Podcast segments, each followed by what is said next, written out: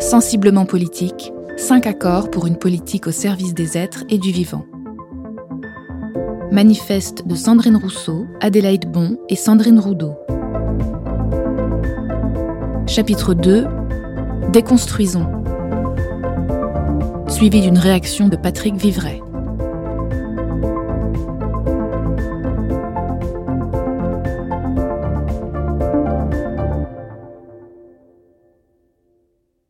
Sans examen de nos croyances comme de nos emprises, on perpétue les dominations. Déconstruisons.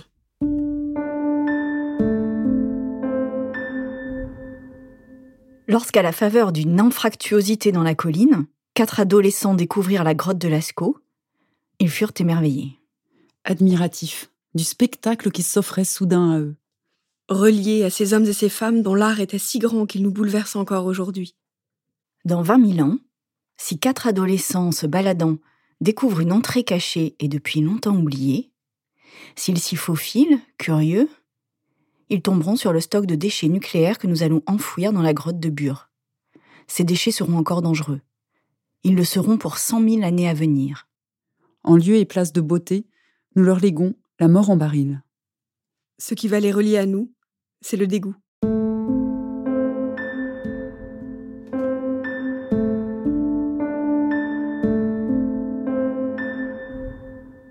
La souillure, tel sera peut-être le nom donné à notre civilisation par les générations qui nous succéderont de siècle en siècle. Nos saccages témoigneront si longtemps contre nous. Nos montagnes sont éventrées par les extractions, les sols imbibés de produits toxiques, l'air empli de particules fines et notre sol semé de déchets. Pour des centaines d'années, on remontera dans les filets de pêche plus de plastique que de poissons. Nous devrions nous sentir honteux. Nos poumons sont noirs de suie, nos vagins salis de rapports sexuels imposés. Les corps des dominés percluent des douleurs qu'un travail dégradant impose. Pourtant, rien de tout cela ne nous indigne vraiment. Pourtant, rien de tout cela n'est appelé souillure. Telle est notre arrogance et notre volonté de toute puissance. Grimper toujours plus haut, plus loin, plus vite. Tâcher d'être du côté des décideurs, des sachants et des jouisseurs, de ceux qui fixent le prix et les normes, de peur de se trouver relégués parmi les évalués, les marchandés, les exploités, les réifier. Exercer son pouvoir aux dépens de la vie d'autrui, aux dépens de tous les règnes du vivant. Malheur à qui contrevient au système, à qui dénonce sa violence. Malheur encore plus grand à qui se trouve au croisement de plusieurs discriminations, de genre, de classe, de race, d'orientation sexuelle, de handicap. Ce système de domination des uns sur les autres est aujourd'hui notre perte. Ce système est obsolète, autant qu'il est indigne.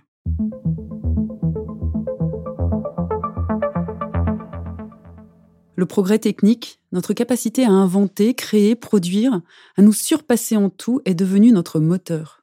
Toujours plus vite, toujours plus loin, toujours plus. Depuis la sortie de la guerre, la consommation de masse répond à la production de masse, et les maisons débordent. On achète tout et n'importe quoi, ça nous rassure. Dépossédés de nos désirs, on a les yeux rivés aux écrans et aux tendances, et à l'âme un vide que rien ne comble. À peine une envie assouvie qu'elle est obsolète, comme les produits qu'on accumule dans nos placards, nos caves, nos box, nos garde-meubles. On a créé l'obsolescence programmée du désir. Qu'elle est ingénieuse, cette obsolescence. Elle crée la nécessité du remplacement, la crainte du dépassement, du déclassement, l'angoisse de la perte. Au-delà de telle date, c'est périmé, c'est démodé, c'est sans valeur. Un lave-vaisselle, un pantalon, un CV, un corps de femme. On vit sur du rêve vendu par paquet de douze, la propriété, la consommation, le progrès, la réalisation. On a tellement acheté, tellement vendu, qu'on y a laissé notre âme, acheté, vendu, comme le reste. Et comment exercer notre pouvoir d'achat quand il n'y a pas d'argent, pas de travail? Pas d'achat, pas de pouvoir? Comment retrouver le sentiment du pouvoir être, pouvoir agir, quand on n'en a plus les moyens? Quand on craint de ne plus appartenir ni tout à fait à l'économie, ni tout à fait à la société?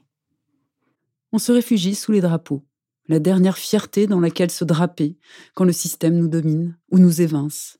Grâce au drapeau, on se sent appartenir à une communauté, on se trouve un uniforme des coupables, des ennemis.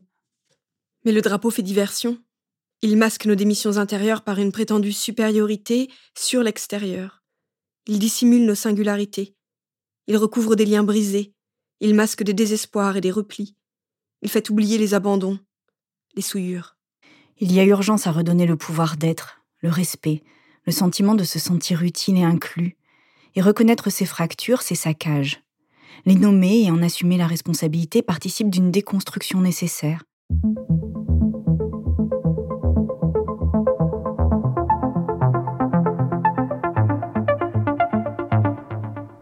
On manque sans arrêt de temps dans nos vies, accaparés à droite à gauche par les nécessités, les impératifs, dans une urgence artificielle et entretenue. Aujourd'hui, la conquête d'un temps autonome et maîtrisé est loin d'être gagnée, et redonner le sens d'être au monde, protéger et prendre soin, passeront par le fait de se donner du temps, un temps social de coordination, de coopération, et un temps intime de repos, de créativité, de liberté. Mais un temps partagé qui n'oublierait pas le temps domestique, celui du travail invisible, à la maison, un temps de femme essentiellement, non décompté, non rémunéré, le temps de l'inégalité. La déconstruction des rapports de domination passe par une nouvelle répartition du temps et un revenu pour exister.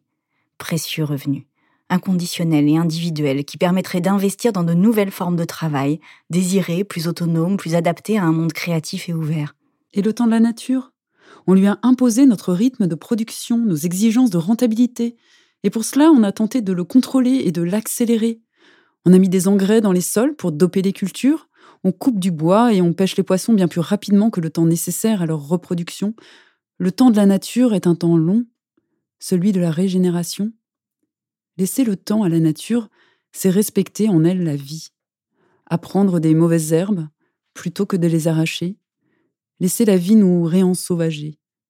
Redevenir des éléments de notre milieu, solides, féconds, ancrés, en perpétuelle adaptation créative. Et de là, apprendre à aimer nos corps, tels quels. Passer d'un rêve inatteignable en papier glacé à un corps de chair et d'os. Cesser d'opposer le pur esprit au corps outil, ce corps que l'on domestique, que l'on marchande, que l'on soumet, que l'on exploite. Les corps des dominés sont si différents de ceux des dominants. Qu'il s'agisse de couleurs, d'usure, de blessures, de gras, de maigres ou de cicatrices quel que soit le prisme par lequel vous regardez un corps, il est possible d'y voir le rapport social qu'il subit. La domination se fait aussi par la délégation de l'usage et de l'usure des corps. Retrouver le respect et le soin des corps est essentiel. Réapprendre à l'aimer dans l'intimité, réapprendre à danser en liberté, pour soi, avec les autres, dans le monde, dans le bonheur d'être soi.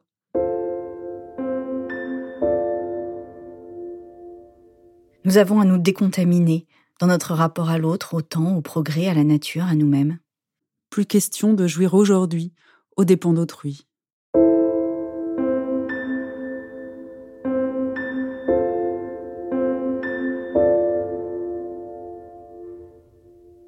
Parce que ce n'est qu'ensemble que nous pourrons construire une société nouvelle, nous avons demandé à des personnalités engagées issues d'horizons différents de réagir à notre texte et de partager leur vision singulière.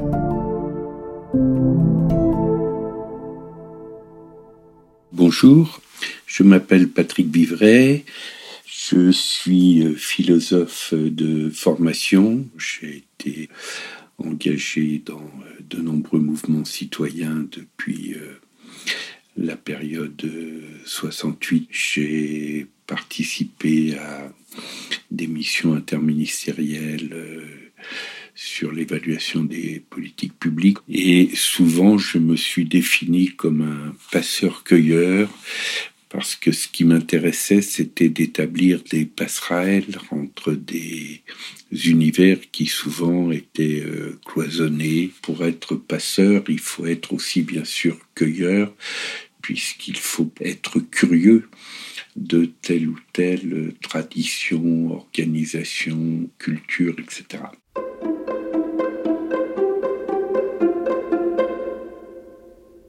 quand je, lis sans examen de nos croyances comme de nos emprises, on perpétue les dominations, déconstruisons. Je, je pense que l'une des clés de cette déconstruction et de cette sortie de l'emprise, elle passe en particulier par le langage. Depuis Orwell, nous savons à quel point la question de la langue peut être décisive, à quel point une langue peut jouer un rôle déterminant dans une nouvelle emprise. Et je pense que c'est beaucoup le cas sur la question du, du rapport au pouvoir, donc la question politique, et puis la question du rapport euh, à la valeur, donc la question économique. Or, si l'on prend ces deux termes, on voit déjà qu'ils sont porteurs d'une ambivalence profonde et que si nous acceptons la forme dominante de la manière de parler du pouvoir ou de la valeur, eh bien, on va être embarqué d'un côté du pouvoir dans le pouvoir de domination et du côté de la valeur dans la valeur au sens euh, value for money, de la valeur euh, au sens de richesse monétaire. Or, l'un des premiers éléments de cette déconstruction, c'est précisément de repartir du sens originel de ces termes, de ne pas se laisser intimider par leur forme dominante, et par exemple de rappeler que le terme pouvoir est un verbe auxiliaire qui s'écrit en lettres minuscules et qui n'a de sens qu'avec des compléments. Donc c'est un pouvoir de, c'est un pouvoir de création qui du même coup est démultiplié par la coopération on se donne mutuellement du pouvoir et plus une société est active, créatrice, coopérative, et plus elle va se donner de la puissance créatrice. Inversement, si on le prend comme un substantif que l'on écrit en majuscule qui se suffit à lui-même, on est dans un pouvoir de domination, fasciné par l'idée de dominer autrui, on est dans la conquête, on est dans la conservation du pouvoir, et ce pouvoir de domination, il va se nourrir de la dépression des sociétés, de l'absence d'énergie créative. L'une des caractéristiques du pouvoir suprême, c'est le renoncement à l'amitié, le renoncement aux, amours ou l'impossibilité de vivre pleinement ses amours et le, renoncement à l'honneur, euh, à ses propres projets de vie, à ce qui fait sens euh, à l'origine. Le coût de ce pouvoir de domination est un coût évident pour les sociétés, puisqu'il conduit à la dépression, au sentiment d'impuissance, mais c'est aussi un coût considérable pour les personnes elles-mêmes qui se trouvent emprisonnées dans cette logique de pouvoir.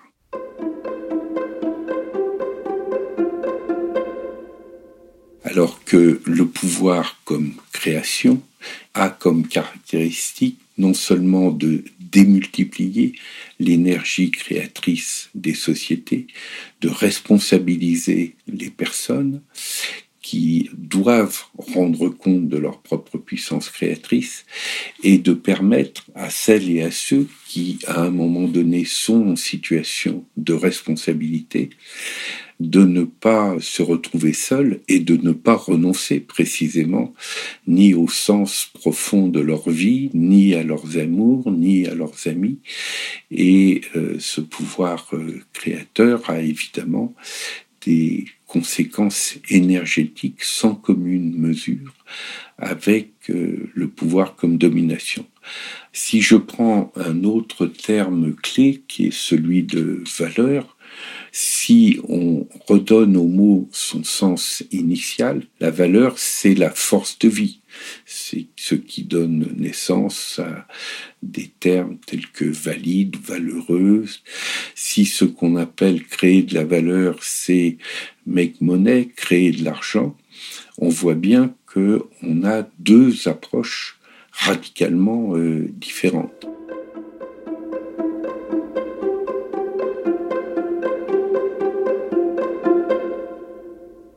Et cette déconstruction, on peut la faire sur tous les termes clés de l'économie, à commencer d'ailleurs par le mot économie lui-même. Oikos nomos, l'organisation de la maison, puisque c'est un terme grec à l'origine, on comprend bien qu'il devrait être un sous-ensemble d'une théorie plus large, l'oikos logos, l'écologie. Et ce serait tout à fait cohérent puisque la gestion de nos petites maisons terriennes n'a pas de sens si la grande maison planétaire se trouve menacée. Je vais prendre un autre exemple. Bénévolat est pour l'essentiel employé au sens de non-rémunération. Donc c'est une définition négative du bénévolat. Or, bénévolat, c'est l'orientation bénéfique de la volonté. Voilà la volonté, béné, le caractère bénéfique de la volonté. Et donc, on peut très bien avoir des entreprises bénévoles si elles produisent des biens et des services jugés utiles et considérés comme bénéfiques. Et inversement, on pourrait avoir des associations de malfaiteurs. La forme réduite et même euh, mensongère du bénévolat finit par entretenir une logique euh, de perte d'énergie créatrice des sociétés.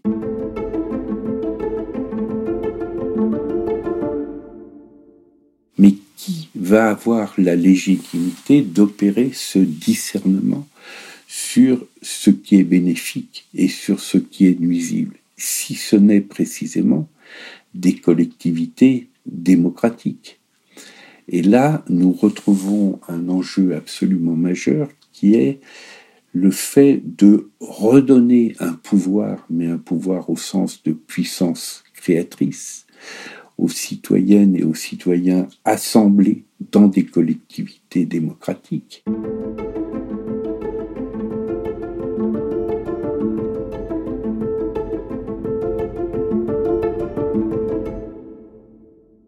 Déconstruction originelle de notre langage, qui est aussi notre premier habitat émotionnel, appelle cette reconstruction dynamique et créatrice qui va nous permettre tout à la fois de nous libérer des emprises de nos anciennes croyances, mais de faire vivre de nouvelles sources de confiance, de nouvelles sources de foi en l'avenir, de la possibilité pour les êtres humains de devenir à chaque fois plus humains et non pas de régresser dans la barbarie.